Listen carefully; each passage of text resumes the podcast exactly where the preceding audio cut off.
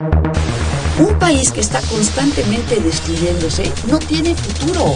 Va a estar marcada fundamentalmente por una recesión de la economía mundial. Yo hablo del autoritarismo hasta nuestros días. Radio UNAM. Radio UNAM. Y la Facultad de Ciencias Políticas y Sociales presentan Tiempo de análisis. Me parece que tienen que darnos ya respuestas concretas. No se puede echar a andar la reforma electoral tal y como está planteada. Tenemos que seguir luchando por defender la libertad de expresión. Un espacio radiofónico donde con tu voz construyes el debate. Tiempo de análisis. Tiempo de análisis. Muy buenas noches. Les saluda Carlos Corrasca Cajarillo. Esto es Tiempo de análisis, programa radiofónico de la Facultad de Ciencias Políticas y Sociales Estamos transmitiendo a través del 860 de AM y vía internet en www.radiounam.unam.mx. Les recuerdo que nos pueden hacer llegar todas sus dudas y comentarios eh, en redes sociales. Nos pueden encontrar en Twitter en arroba tiempo análisis y por Facebook en Facultad de Ciencias Políticas y Sociales-UNAM. Si te gustó uno de nuestros programas pasados, te invitamos a que los puedas escuchar en www.políticas.unam.mx o www.radiounam.unam.mx. Bien, pues esta noche en Tiempo de Análisis hablaremos sobre el libro de Acción Colectiva y Organizaciones Rurales en México. Y en la mesa nos acompaña Carlos Chávez Becker. Muy buenas noches, Carlos. Buenas noches. Carlos Chávez es maestro en estudios políticos por la Facultad de Ciencias Políticas y Sociales, profesor de la misma facultad, investigador en la UAM Lerma. Sí, es correcto. Y sus líneas de investigación son acción colectiva, organizaciones y sociedad civil. Bien, pues esta noche eh, hablaremos un poquito de este libro. Más bien, el programa se enfocará sobre este libro, que es un tema bastante interesante y que a veces eh, son temas de investigación que en la facultad se van dejando un poco de lado y se deberían de retomar, eh, porque pues al final son problemas sociales que son actuales. Eh, y bien, eh, Carlos, ¿nos podrías este, comentar un poquito sobre el proyecto del libro, cómo surgió la idea y, cómo es que lo tenemos aquí ya concreto? Sí, muy bien, muchas gracias. Este, pues es un gusto estar aquí en Radio UNAM para hablar, para hablar de este libro. El libro eh, es el producto final de un esfuerzo de investigación colectivo, colaborativo, que se eh, que arrancó desde el año 2011 en el Instituto de Investigaciones Sociales de la UNAM. En realidad eh, nace como consecuencia, como producto derivado de un proyecto de investigación al que nos convocó el doctor Hubert Cartón de Gramont, para discutir sobre eh, organizaciones que de manera separada, de manera desvinculada, llevábamos a cabo una serie de eh, investigadores y estudiantes. En ese momento yo, yo estaba recién había terminado la maestría, este, eh, que, estábamos trabajando distintas organizaciones este, por, por, separado. El proyecto se llamaba Las organizaciones campesinas frente al Estado eh, en México. Ah, el proyecto giró en torno a la discusión sobre qué estaba ocurriendo en términos de la acción colectiva y en términos de las organizaciones en la actualidad en el campo. Si bien hay algunos trabajos eh, que forman parte del libro, como por ejemplo el trabajo de Francis Mestres, que es una historia de las luchas obreras y campesinas en el ingenio de San Cristóbal en Veracruz entre 1917 y 1960, por lo general en el, en el proyecto de investigación trabajamos temas de actualidad, es decir, temas de este, eh, discusión particular sobre eh, organizaciones que existen hoy en día. Fue un proceso de discusión muy interesante, nos reuníamos cada mes, nos reunimos durante un año y medio, mes tras mes, y este, y avanzamos bastante en ir reconociendo este nuevos mecanismos y nuevas formas de, de, de interacción y de, y de acción de grupos organizados y de acción colectiva en el campo. Aquí conviene hacer una puntualización sobre lo que, a lo que nos referimos como acción colectiva y como organizaciones, debido a que son conceptos pues, que vienen de la sociología, básicamente, ¿no? Eh, la idea de acción colectiva, en una parte, pues es una idea que eh, tiene una línea de discusión desde el marxismo este, eh, en el siglo XIX y que fue retomada después para discutir varios de los argumentos propios que planteaba Marx sobre eh, acción colectiva y movimientos sociales por sociólogos este, como Mancur Olson, eh, el propio Albert Hirschman y algunos otros, y algunos otros teóricos que, que discutían cuáles son las motivaciones esenciales y los mecanismos, o, en palabras de Olson, la lógica que está subyacente en la acción colectiva. Y con acción colectiva nos referimos a todo tipo de organización y acción que tiene, que involucra a más de una persona en la consecución de algunos eh, de, objetivos este, pueden ser específicos o más generales. Eh, una de las características que tuvo el proyecto de, coordinado por el doctor Hubert Cartón, seminario de investigación coordinado por el doctor Hubert, era que estábamos discutiendo alrededor de organizaciones que por lo general se han ubicado y se han colocado por fuera del eh, ámbito corporativo de las relaciones, de las organizaciones y la acción colectiva eh, rural. Entonces, eh, en ese sentido, no, los trabajos que se presentaron en el seminario y las discusiones que, tu, que teníamos eran sobre organizaciones que se habían organizado de manera un poco más autónomo, autónoma, más autogestiva y que tenían la, eh, planteamientos de, primero que nada, pues mejorar ciertos aspectos de la vida cotidiana de sus miembros y si se podía mm, un poco más en lo general, mejorar hasta cierto punto la convivencialidad y la, y la, y la vivencia eh, a nivel comunitario, ¿no? Entonces, en ese sentido, este, eh, encontramos este común de, denominador, quienes después fungimos como coordinadores del libro, Bruno Lutz, el doctor Bruno Lutz y yo, este, eh, para llevar a cabo este trabajo colectivo. Cuando avanzó el seminario y pasaron, pasó un tiempo eh, por cuestiones académicas, el doctor Hubert eh, se fue a Montreal y este, y el doctor Bruno Lutz y yo nos dimos cuenta que pues, había trabajos de muy buen nivel, que había, había colaboraciones que valían mucho la pena y entonces decidimos este, en colectivo con los otros colegas eh, darle un fruto a ese trabajo de seminario, de, de, al trabajo del seminario de investigación y nos lanzamos a hacer, a hacer el trabajo este, de edición de una obra, de una obra colectiva.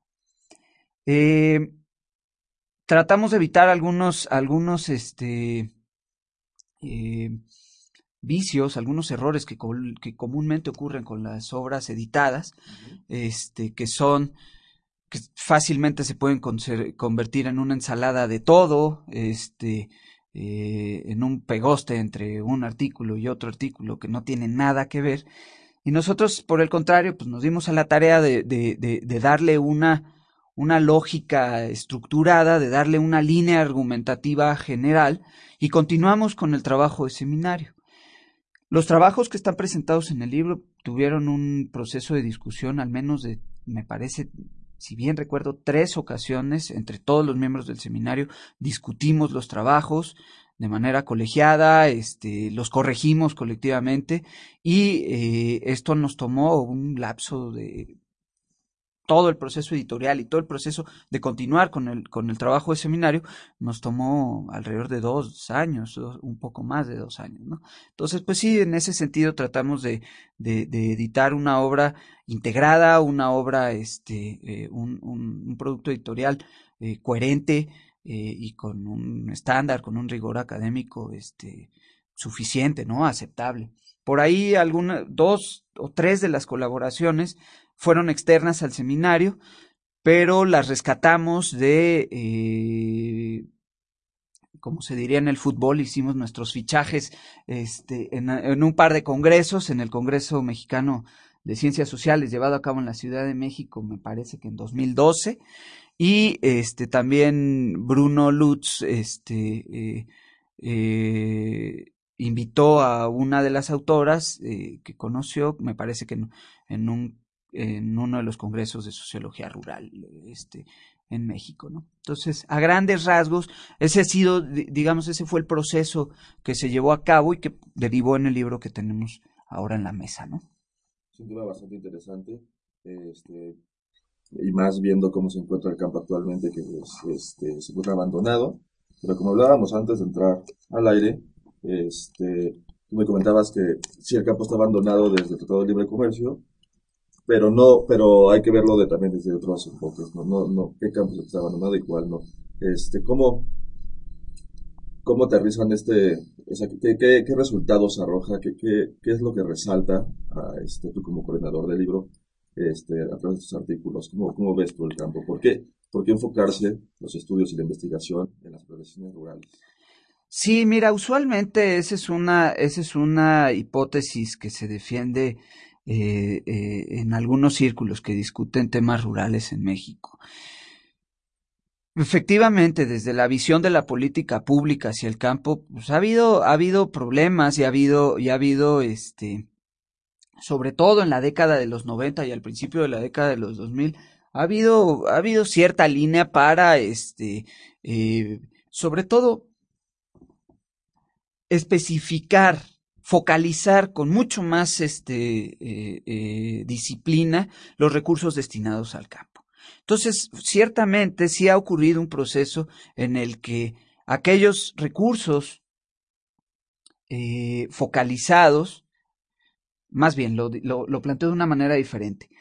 Los recursos, la focalización de los recursos los beneficiarios de quienes están siendo eh, apoyados por recursos focalizados, reciben estos recursos y más o menos pueden ir solventando y pueden ir sobrellevando hasta cierto punto una vida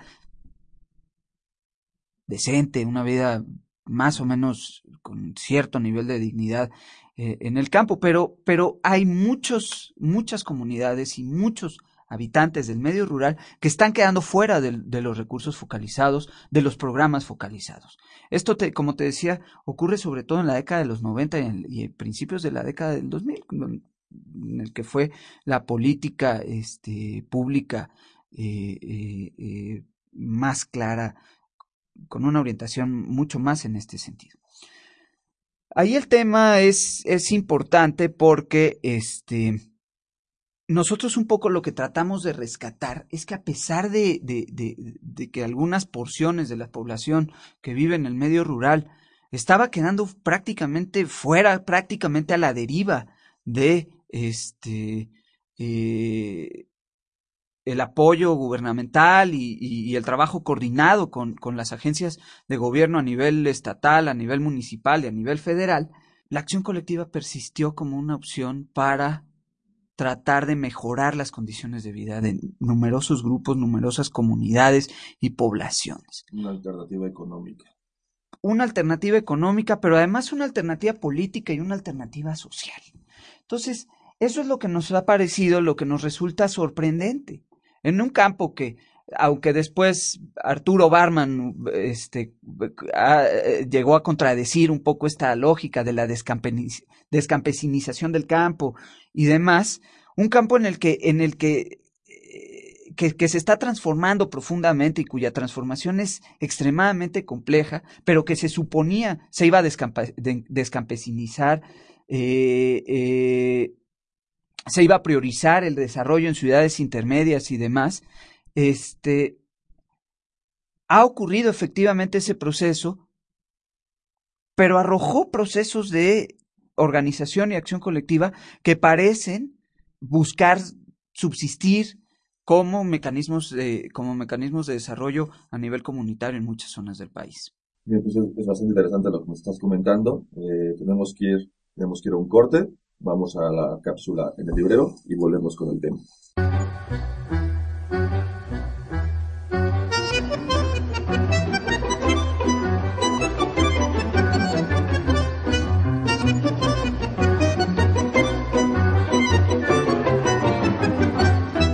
en el librero.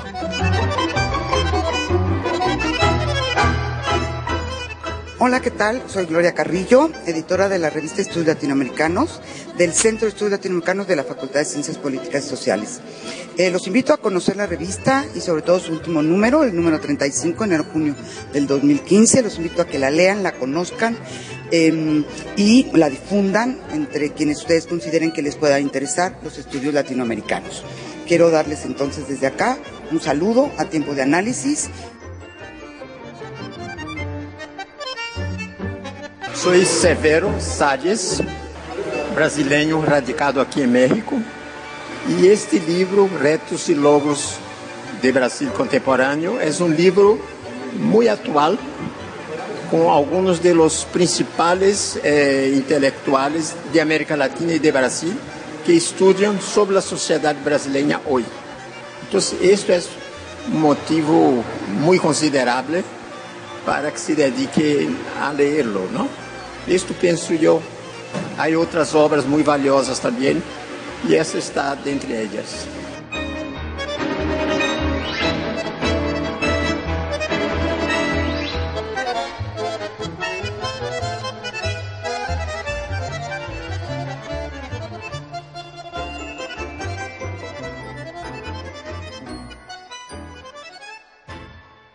de vuelta ya en tiempo de análisis. Les recuerdo que pueden hacernos llegar todos sus comentarios vía Twitter en arroba tiempo o por Facebook en Facultad de Ciencias Políticas y Sociales, guion UNAM. Pues estamos de vuelta con nuestro invitado Carlos Chávez, nos está, hablando sobre el libro Acción Colectiva y Organizaciones Rurales en México. Eh, ahora este, este, ahorita que ya acabamos de, de volver, eh, ¿nos podrías dar unos ejemplos de estudios de caso, porque ahorita ojeando un poco el libro, veo que sí mencionan, este, tocan unos, unos, unos casos, eh, un poco como eh, las comunidades eh, cafetaleras, este, son, son grandes ejemplos de cómo la organización, este, las organizaciones rurales toman la iniciativa para romper con este, con este atraso que tiene, que tiene el, el campo y, y bueno, sabemos de, casos de triunfo donde, donde sus productos son de calidad internacional, donde son productos que se exportan y son eh, reconocidos por, por, otros países. ¿Nos puedes hablar un poquito más de esos estudios de caso que, comentas aquí en el libro? Sí, mira, el libro tiene tres partes.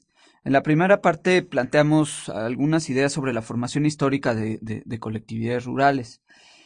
Eh, la segunda parte es más directa sobre, eh, apunta con mayor claridad sobre el objetivo general del, libro, que es hablar de las alternativas organizacionales actuales, contemporáneas, en el campo mexicano. Y la última parte del libro habla sobre nuevas agendas para el campo mexicano. ¿no? Alguna, son un par de discusiones hacia donde se dirige una parte del debate eh, sobre el futuro eh, del campo mexicano. En la segunda parte, donde están las alternativas organizacionales, eh, colocamos cinco estudios de caso. Uno es sobre eh, la producción de sorgo en el noreste de México, un trabajo escrito por Artemisa López León del Colegio de la Frontera Norte, el segundo trabajo es la Unión de Ejidos 16 de abril del Valle de Santiago, en Guanajuato, frente al libre comercio, eh, escrito por María Cristina Steffen. Y después vienen tres estudios de caso relacionados con el café. Un trabajo mío sobre la Unión de Comunidades Indígenas de la región del Istmo.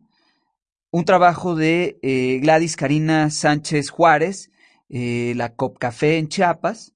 Y finalmente un trabajo de Silvia Nuria Jurado, eh, sobre los estudios eh, eh, sobre los espacios femeninos en organizaciones cafetaleras de comercio justo, en donde se retoma la discusión de Usiri y se agrega también un investigación sobre una organización en el estado de Veracruz.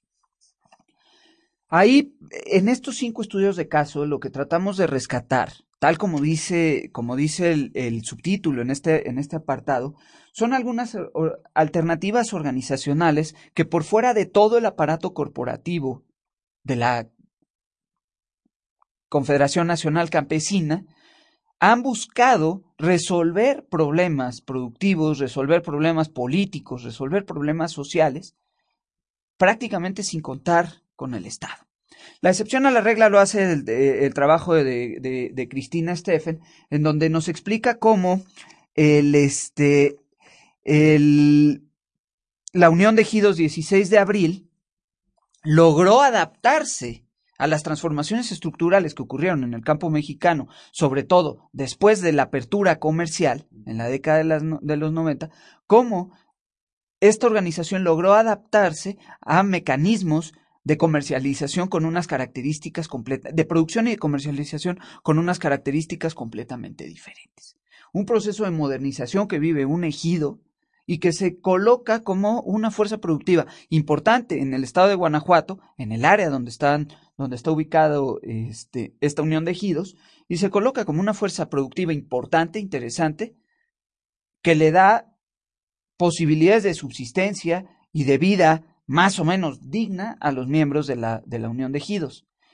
Proceso que va contracorriente, de manera general, a, los, a, lo que ha ocurrido con el ejido en nuestro país y lo que, y lo que ha ocurrido con la comunidad, con, con la este, economía campesina eh, en México. Sin embargo, los otros estudios de caso plantean, plantean alternativas organizacionales este, que por fuera del Estado y en algunos casos por fuera del mercado tradicional o del mercado local, lograron posicionarse y lograron darle una viabilidad a proyectos productivos, a mecanismos de subsistencia que estaban siendo prácticamente sepultados por el proceso de modernización o posmodernización de la producción en, eh, en el campo mexicano. En particular te puedo hablar con, más a fondo pues del trabajo que, que, yo hice. Y es el de la Unión de Comunidades Indígenas de la región del Istmo. Es, es un caso paradigmático, en, no solo en, México, sino a nivel latinoamericano, porque cuando se liberan los precios del café a finales de la década de los 80, se desmonta por completo el aparato de apoyo estatal al, a la producción cafetalera, se desmonta el, este, el, el este, INMECAFé, que era el Instituto Mexicano del Café, de la noche a la mañana, súbitamente, cuando truena, que esto también tiene que ver, está relacionado con, con, con, con la implosión del acuerdo internacional de los productores de café que mantenían un sistema de cuotas, de la noche a la mañana los productores de café de la Sierra del, de la Sierra Juárez del estado de Oaxaca se ven de frente a los competidores internacionales sin ninguna clase de subsidio y sin ninguna clase de apoyo por parte del Estado, del Estado mexicano. Quedan en una situación de indefensión espantosa. Ante el libre mercado. Ante el libre mercado. Se desregula el mercado del café y se, y se, y se, y se genera un proceso de apertura comercial muy profundo. Entonces, en ese sentido es muy interesante la respuesta que, que tuvieron este, distintos grupos étnicos de la Sierra Juárez en Oaxaca, porque ellos estaban expuestos a la, a la, al proceso de explotación y de expoliación de los caciques locales que controlaban a los, a los coyotes que eran los que comercializaban el café en la sierra. Entonces, por ejemplo, en ese sentido, en entrevistas que hice en la, en la zona, varios de los productores me decían, el café llegó a valer tan, tan poco que los coyotes nos cambiaban, intercambiábamos con los coyotes nueve kilos de frijol por un, eh, nueve kilos de café por un kilo de frijol. Y el, el, argumento era que el café producido en la zona era un café de mala calidad y que no servía para nada. Y es que aparte, ah, eh, luchando eh, bueno, con, con, la apertura del libre mercado, pues también las exigencias de estándares internacionales que aquí en México supongo que este, pues no, no, se manejaban como tal. Claro, era un café que se producía de una manera, es un café que se produce de una manera muy rústica, de una manera muy natural, pero después, y eso es parte del proceso interesante con el caso del Ausiri, después hay, un, hay una transformación de los modelos de consumo que resulta que, eso, que ese tipo de producción comienza a ser aceptada y comienza a ser preferida al menos por algunos nichos de mercado. Lo que yo te señalaba era que este proceso de explotación y expoliación orilló a los campesinos, orilló a los productores de café a reorganizarse. Ahí tiene que ver mucho el papel de brokers y el papel de, y el papel de intermediación. Se va a oír muy feo esto que voy a decir, pero muy raro, pero, pero es un proceso de intermediación positiva. No sabemos qué es a ciencia cierta eso, que es lo, una intermediación positiva y negativa, pero en este caso concreto, eh, la diócesis de Tehuantepec, encabezada por el obispo Lona, tú sabes, con un con planteamientos muy progresistas y demás, gente, gente muy cercana a la teología de la liberación, lanzó una, una, este, una eh, avanzada, una, una cruzada, un grupo de sacerdotes a que fuera a ver en la Sierra Juárez por qué el precio del café era tan bajo, sí, siendo que era un espacio en donde hay condiciones climatológicas y orográficas óptimas para producir un café de muy buena calidad. Entonces, este, ahí el papel del, del padre Franz van der Hof, que a la, se quedó a vivir con los campesinos y que sigue viviendo con los campesinos, este, con los productores hoy en día, este, pues jugó un papel fundamental para la fundación de la UCIRI, para la conformación de la UCIRI. Lo que nos interesa rescatar este, de, de, de, este proceso es que surge un proceso alternativo completamente de, de organización.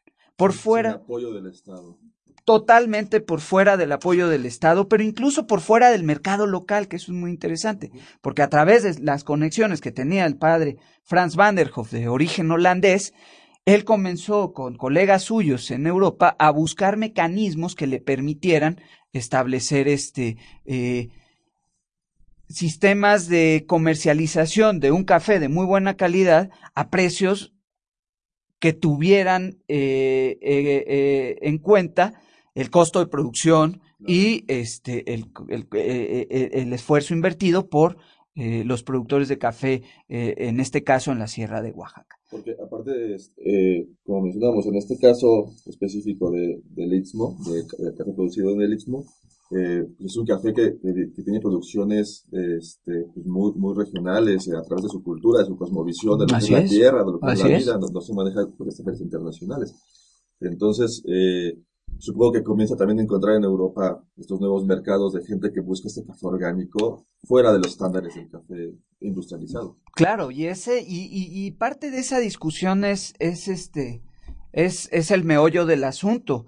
Resulta que algunos nichos de mercado en Europa comienzan a pedir, por ejemplo, café orgánico. Pero también hay un proceso de concientización, al menos de algunos grupos. Hay un movimiento político alrededor de, alrededor de esta idea eh, hay activismo, se hace activismo en plazas comerciales, en, cafeterías, se hace activismo alrededor de la idea de la idea de un consumo responsable. Se le pregunta al consumidor final, ¿sabes lo que implica el hecho que tú compres tu taza de café en Starbucks? ¿Has pensado en cuánto se le está pagando al productor primario por esta taza de café por la que estás pagando dos, tres, cuatro dólares? Entonces esto, esto comienza a generar un, un, un, mecanismo muy interesante. El tema no es el comercio justo en este, en este libro. Lo que nos interesa es que esto detona un nuevo proceso organizativo. Claro. La UCIRI funciona, la UCIRI aglutina cinco o seis etnias diferentes en una región en donde los conflictos interétnicos eh, han sido una historia centenaria, ¿no? Entonces, eh, la UCIRI, por ejemplo, reconoció y reconstruyó lazos comunitarios y ha crecido a un nivel, eh, eh, eh, desde un análisis geográfico, de una manera impresionante. Entonces, este tipo de organizaciones y este tipo de reacciones de acción colectiva son la, es, es la búsqueda que estamos haciendo en este trabajo. Detona cambios sociales. Detona cambios sociales. Por ejemplo, para, eh, para hablar de una transformación estructural importante, eh, en la que algunas de estas organizaciones, como lo, como este, lo que muestra Karina en, sobre la Copcafé, Karina Sánchez Juárez sobre la Copcafé en Chiapas, o este, Silvia jurado en, en Veracruz y, y, este, y Oaxaca, es muy interesante ver que estos procesos detonan cambio social, pero transforman ciertas estructuras sociales que parecen inamovibles. Por ejemplo, hoy en día estas organizaciones son las que definen el precio del café a nivel regional. Ya no son los coyotes como ocurría hace 25 o 30 años.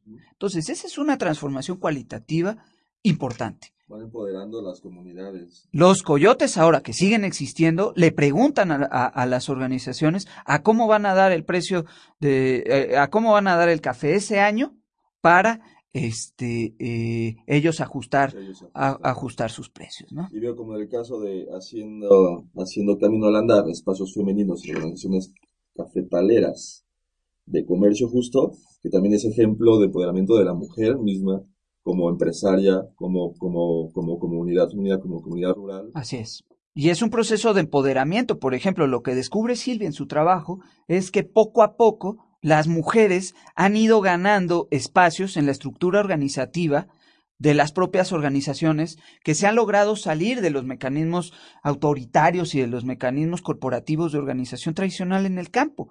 Y eso en parte está favorecido por el intercambio y la relación con otro tipo de actores, con otro tipo de, de, organizaciones este, eh, a nivel internacional y a nivel nacional se ha avanzado eh, moderada eh, y, paulatinamente en este tema, por ejemplo, de los espacios femeninos, pero es interesante el trabajo de Silvia porque muestra cómo estos, cómo, cómo se han detonado estos mecanismos. ¿no? han roto barreras no solo estatales, sino barreras culturales. Así es. Este, Así es. Estas acciones colectivas, eh, como nos has comentado, han han este, desatado, han, han este, mejorado la, la, economía local este, de estas comunidades, pero que ante ¿cuáles, han sido sus problemas? ¿Cuáles han sido las, las trabas que se han encontrado?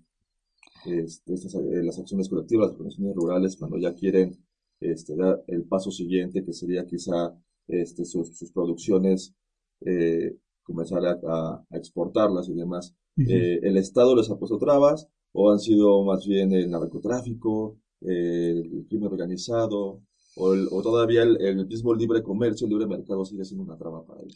No, mira, yo creo que, yo creo que este habría que al menos dividir en dos grandes grupos este tipo de, este tipo de obstáculos o trabas.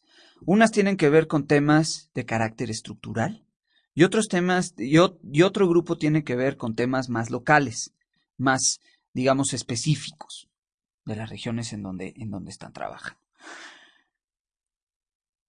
A nivel estructural, podemos hablar de eh, eh, cuestiones que tienen que ver con eh, problemas que todas las organizaciones enfrentan. El problema de, efectivamente, descampesinización del campo es un problema. El problema de la persistencia del corporativismo y la acción de los partidos políticos es otro problema. Permanentemente estas organizaciones son blanco de los partidos políticos, pues porque tienen, tienen fuerza, porque tienen membresía, porque tienen presencia regional, presencia local y, y eso representa un capital político interesante. Eh, a nivel de, de, de, la comercialización y, y del mercado, este, me parece que es muy importante eh, mencionar que también hay algunos eh, eh, obstáculos de corte estructural.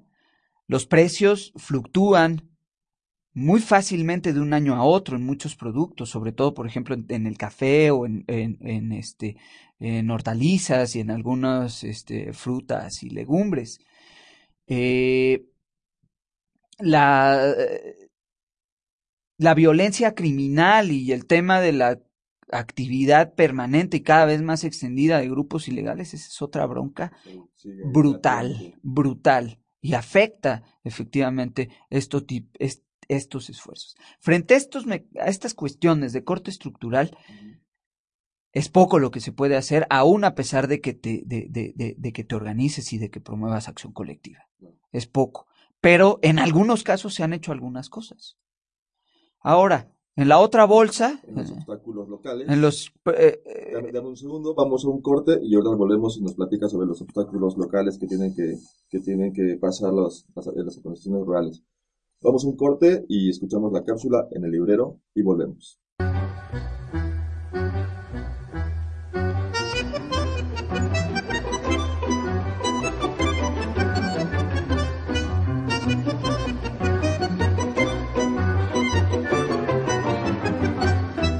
En el librero. Hola, ¿qué tal? Soy, el doctor Jorge Márquez.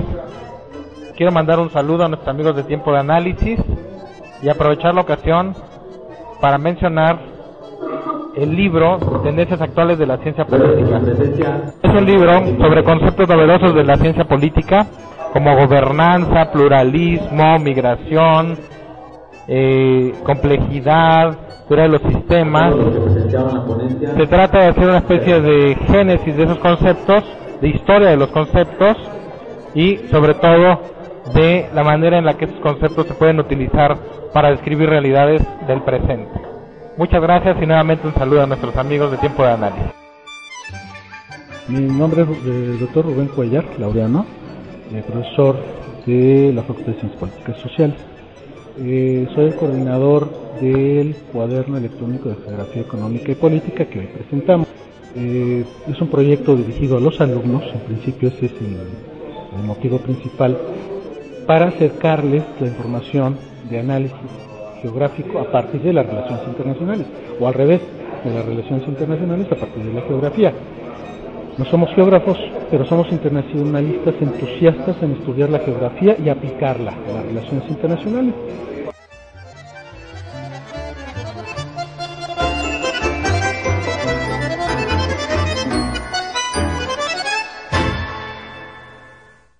Estamos de vuelta en Tiempo de Análisis. Les recuerdo que pueden hacernos llegar todos sus comentarios vía Twitter en arroba Tiempo de Análisis o por Facebook en Facultad de Ciencias Políticas y Sociales, guion UNAM. Bien, pues eh, estamos de vuelta con nuestro invitado Carlos Chávez y nos estamos hablando de- del libro Acción Colectiva y Organizaciones Rurales en México. Bien, antes del corte nos estabas hablando de obstáculos estructurales que tienen que pasar estas organizaciones rurales. Este, ahora nos puedes hablar un poco de los obstáculos locales, que, que cómo las enfrentan estas organizaciones. Sí, mira, me parece que a nivel local las dinámicas regionales y demás pues van variando, ¿no? Y, y, y- son temas, este, y son temas que, transforman, este, eh, más que transforman, que colocan en la mesa de discusión pues temas específicos y temas más, más, más particulares. Algunas de las cosas que nos encontramos en nuestros trabajos son, este, eh, situaciones que tienen que ver, por ejemplo, con eh, condiciones, ciertas condiciones climatológicas, la manera en la que se lidia, ¿no? Con estas condiciones climatológicas, eh, el propio movimiento de los mercados a nivel local, ¿no?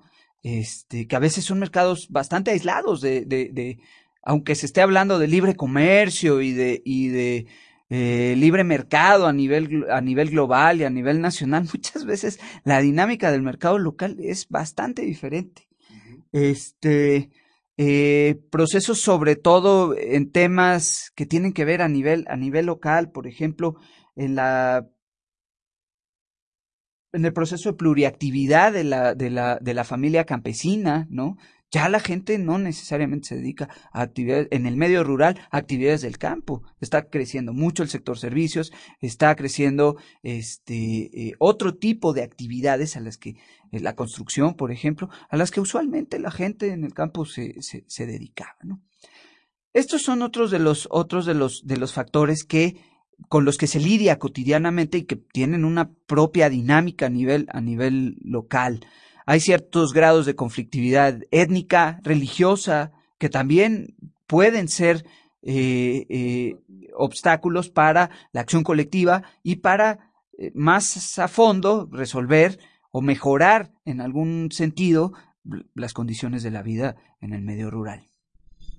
Este, bien, pues volviendo al tema específico de- del libro, tú como coordinador, ¿nos puedes hablar un poquito más de cómo se estructura el libro? Las tres, eh, ya les habías hablado que está dividido en tres partes, ¿nos puedes hablar un poquito más de, de lo que podemos encontrar cuando estemos leyendo este libro? Sí, por supuesto. Mira, en, el- en la primera parte del libro vamos a encontrar dos trabajos, uno de Bruno Lutz y otro de Francis Mestres, en donde se plantean de una manera un poco más histórica la relación que ha existido entre el Estado y eh, el movimiento que podríamos llamar, no sé si autónomo, pero sí una parte no tan corporativizada de este de el, movimiento campesino.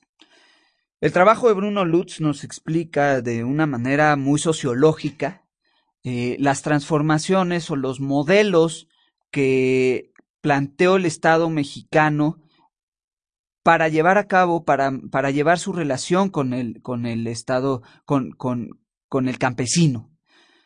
No es la misma relación que se estableció a principios de siglo, todavía inmersos, a principios del siglo XX, todavía inmersos en, en la dinámica este, eh, porfirista, que la relación que se estableció en el cardenismo con el, con el campesino o la relación que se establece en la época neoliberal este, a partir de los 80, los, la década de los 90, con el, con el campesino. Lo que sostiene Bruno Lutz es que a través de, de, de, estas etapas, la, la, relación del Estado mexicano se ha transformado. Son tres modelos este, analíticos, tres mecanismos eh, planteados en el libro que, nos, que va llevando al lector a entender de una manera paulatina y de una manera gradual cómo se ha ido transformando. Es un trabajo basado en planteamientos de Norbert Elías este, eh, eh, para explicar desde cierta visión este, el proceso civilizatorio, ¿no? Una especie de proceso civilizatorio que ha ocurrido este, en el campo mexicano. Es un trabajo que de verdad a mí me gusta muchísimo este, y, y que por sí solo le da mucho contenido al libro. Por eso lo pusimos hasta el principio. Es, eh, plantea como un depositario hasta cierto punto teórico para discutir el, trabajo. las bases para sí. A, discutirlo. Sí, después el trabajo de Francis Mestres en esta primera parte, como les decía hace rato, pues es, es, es un análisis sobre la historia de las luchas obreras y campesinas en el ingenio San Cristóbal en Veracruz entre 1917 y 1960. Es un análisis muy claro sobre cómo el corporativismo funcionó en el sector azucarero, particularmente en uno de los ingenios más importantes del país. Y, revela algunos datos muy interesantes. Revela, por ejemplo, el costo-beneficio que implicaba entrar a los acuerdos clientelistas y corporativistas este, por parte de las organizaciones de productores. Y el saldo no es tan negativo, ¿no? Es un artículo que viene a contracorriente sobre todos los autores que cuestionan, a que cuestionan este, radicalmente, irreductiblemente el sistema corporativista mexicano. Tenía beneficios. Convenía pragmáticamente estar afiliado a mecanismos y a organizaciones relacionadas con, los, con, con, las estructuras corporativistas en México. Eso se observa muy claramente en el, en el capítulo de Mestris. Pues es, bastante interesante lo que me estás comentando. Eh, tenemos que ir tenemos que ir a un corte, vamos a la cápsula en el librero y volvemos con el tema.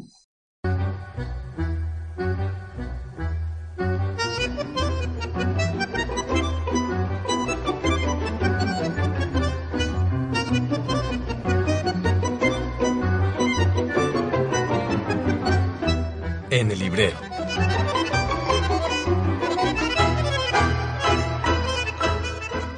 Acabamos de presentar el libro Los Estados en 2013, la nueva configuración política electoral. Es un libro que coordinamos Gustavo López Montiel, Francisco Herrero de y yo, Rosa María Mirón Lince, en donde se analizan las elecciones que tuvieron lugar en 2013 en cada uno de los estados desde la perspectiva local y también un análisis de los partidos a nivel nacional. Hay una reflexión sobre esto y algunos otros temas de mucho interés como son las candidaturas independientes y, el tema de género. Ojalá les llame la atención y lo lean.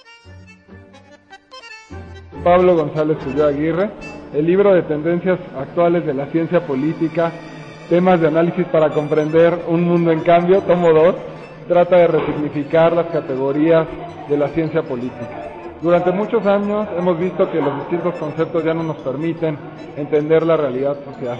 Como lo llama Ulrich Beck, las categorías zombies, que son categorías que están medio muertas y medio vivas, se tienen que recategorizar. Entonces este libro es un espacio para jóvenes investigadores, para que nos permitan repensar estas categorías y al final de cuentas que nos permitan también aprender los fenómenos sociales que estamos viviendo, que estamos viendo eh, eh, el día de hoy.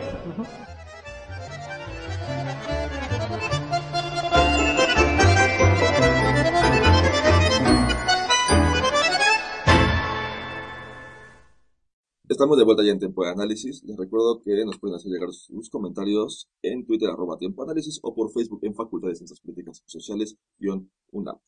Bien, pues después de este corte, eh, estábamos, eh, Carlos nos estabas platicando eh, eh, sobre la parte de la historia de las luchas obreras campesinas eh, de Francis Meistres, que lo tenemos ya aquí como invitado. Eh, muy buenas noches, Francis. Buenas, buenas noches. Y Carlos Chávez, pues puedes este, continuar con, con lo que estabas comentando un poco sobre esta parte de la historia de la lucha obrera. Sí, nada más puntualizo con una idea última que quería mencionar, y es que me parece que en el trabajo de Francis eh, lo que se plantea es evitar la visión maniquea que existe generalmente sobre el corporativismo y el clientelismo, el sistema clientelar que prevaleció en las relaciones entre las organizaciones campesinas y el Estado en México.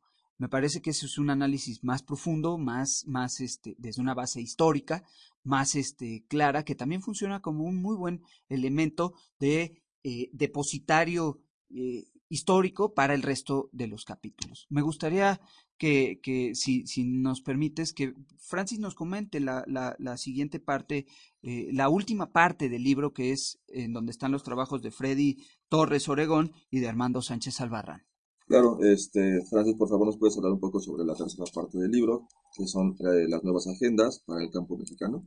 Sí, cómo no. Este, pues eh, esa parte eh, nos habla de los movimientos campesinos desde los años 2000.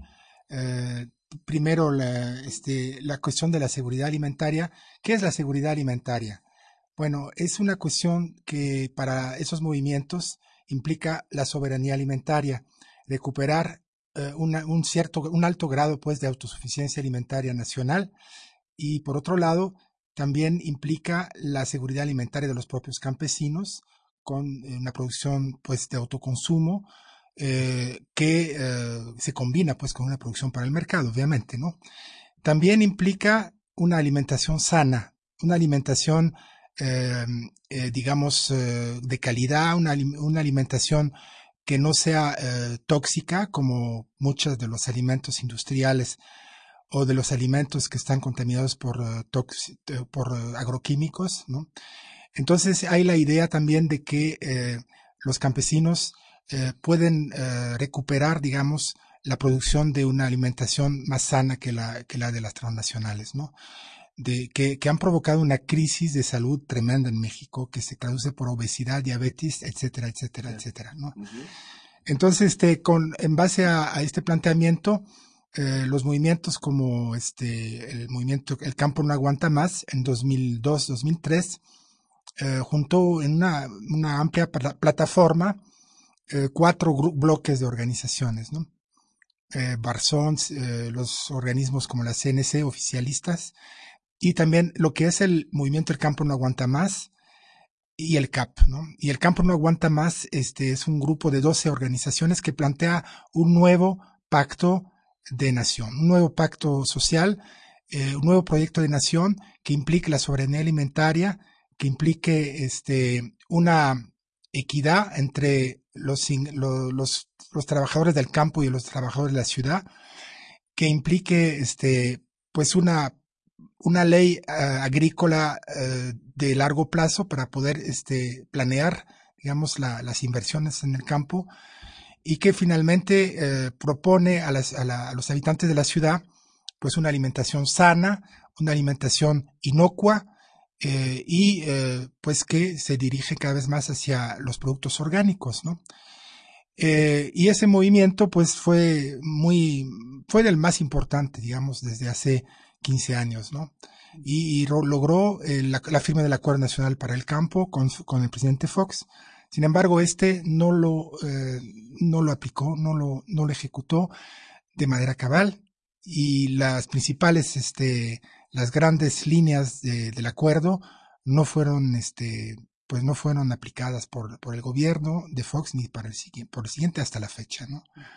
Y cada organización trató de recuperar lo que podía, ¿no? En términos de programas, eh, de programas pues asistenciales o de programas productivos, pero eh, muy limitados y, y, y, particulares para cada organización, ¿no? Se desató incluso una competencia, un regateo por esos recursos, ¿no? Bueno, este, y el otro movimiento, pues, es la Vía Campesina, ¿no? Que es una organización internacional que agrupa a, pues, em, organizaciones campesinas de, de países tanto del norte como del sur, de países desarrollados como de subdesarrollados, y más de 120 países. Este, la India, por ejemplo, es muy importante como, como, como organismo dentro de Vía Campesina y se propone defender la, la, agricultura campesina, eh, la soberanía, soberanía, alimentaria de los países del sur. Y, este, y en México, por ejemplo, protagonizó eh, las lucha, la, la, lucha en contra de, de, la, de, la, cumbre de la OMC, ¿no? En Cancún en 2003 también, eh, creo que fue en 2003, con eh, varias organizaciones eh, campesinas que pertenecen a Vía Campesina, pero particularmente este, estaba eh, la UNORCA, ¿no? Y eh, bueno, el Barzón también estaba ahí, ¿no? Y bueno, pues esta, esta, esta movilización logró descarrilar pues los objetivos de la cumbre, pero no solamente la movilización, sino que también la actitud de países como Brasil, ¿no?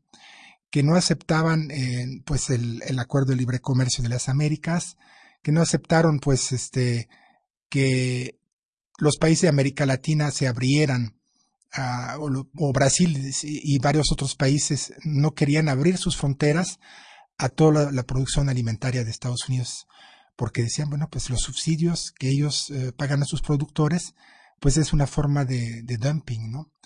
Y, bueno, pues entonces este, finalmente los gobiernos, incluso el gobierno mexicano, eh, se retiró de la, del acuerdo y de, y de la OMC, bueno, no de la OMC, pero no firmó, no apoyó pues eh, las prerrogativas de Estados Unidos en ese sentido, ¿no?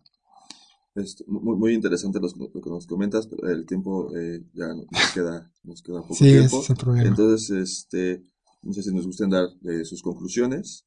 Eh, ¿Qué podemos encontrar en conclusiones en este libro y, qué sigue después de, de estas investigaciones que, aquí publica? Bueno, pues yo creo que lo que importa en el libro, el eje central del libro, pues este es la lucha por la autonomía de los de las organizaciones campesinas de los campesinos en general en México no hay toda una parte al principio que muestra cómo el Estado precisamente eh, educó civilizó y controló al campesinado no este desde el porfiriato hasta hasta hasta la fecha no eh, y este proceso de educación civilización entre comillas eh, acabó controlar, para, por controlarlo completamente, ¿no? Políticamente, eh, socialmente, moralmente, este, en fin, en muchos planos, ¿no?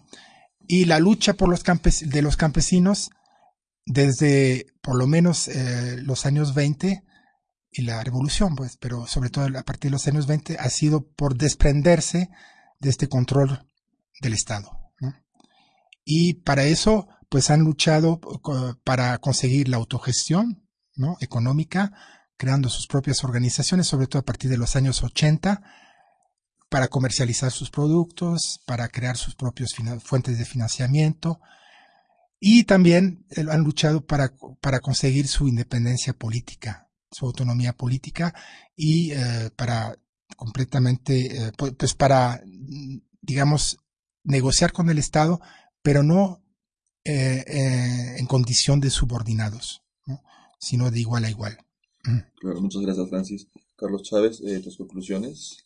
Sí, este, mira, creo que eh, eh, el libro busca hablar de los esfuerzos autónomos, los esfuerzos de acción colectiva, eh, autogestivos que se han generado por fuera de la red clientelar y corporativa que persiste hoy en día eh, eh, en México. Muchísimas gracias. Quería nada más agradecer este el apoyo de el director de la facultad, Fernando Castañeda, la secretaria general Claudia Bodek, porque fueron ellos quienes, quienes abrieron la posibilidad de que la facultad participara como coeditora de, este libro, ¿no? Como, como eh, en un proceso de, de, publicación con también las autoridades de la UAM, particularmente el Departamento de Publicaciones de la UAM Xochimilco, que también fueron muy, muy abiertos. Bien, pues muchísimas gracias Carlos Chávez Becker por habernos acompañado.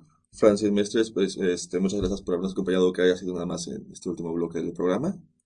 Eh, y pues gracias por sintonizarnos y les recuerdo que tenemos una cita el próximo miércoles en punto de las 8 de la noche por el 860 de AM o por internet en www.radiounam.unam.mx. No olvides seguirnos toda la semana vía Twitter en arroba tempoanálisis y por Facebook en Facultad de Ciencias Políticas y Sociales UNAM. Este programa es producido por la Coordinación de Extensión Universitaria de la Facultad de Ciencias Políticas y Sociales a cargo de Roberto Ceguera.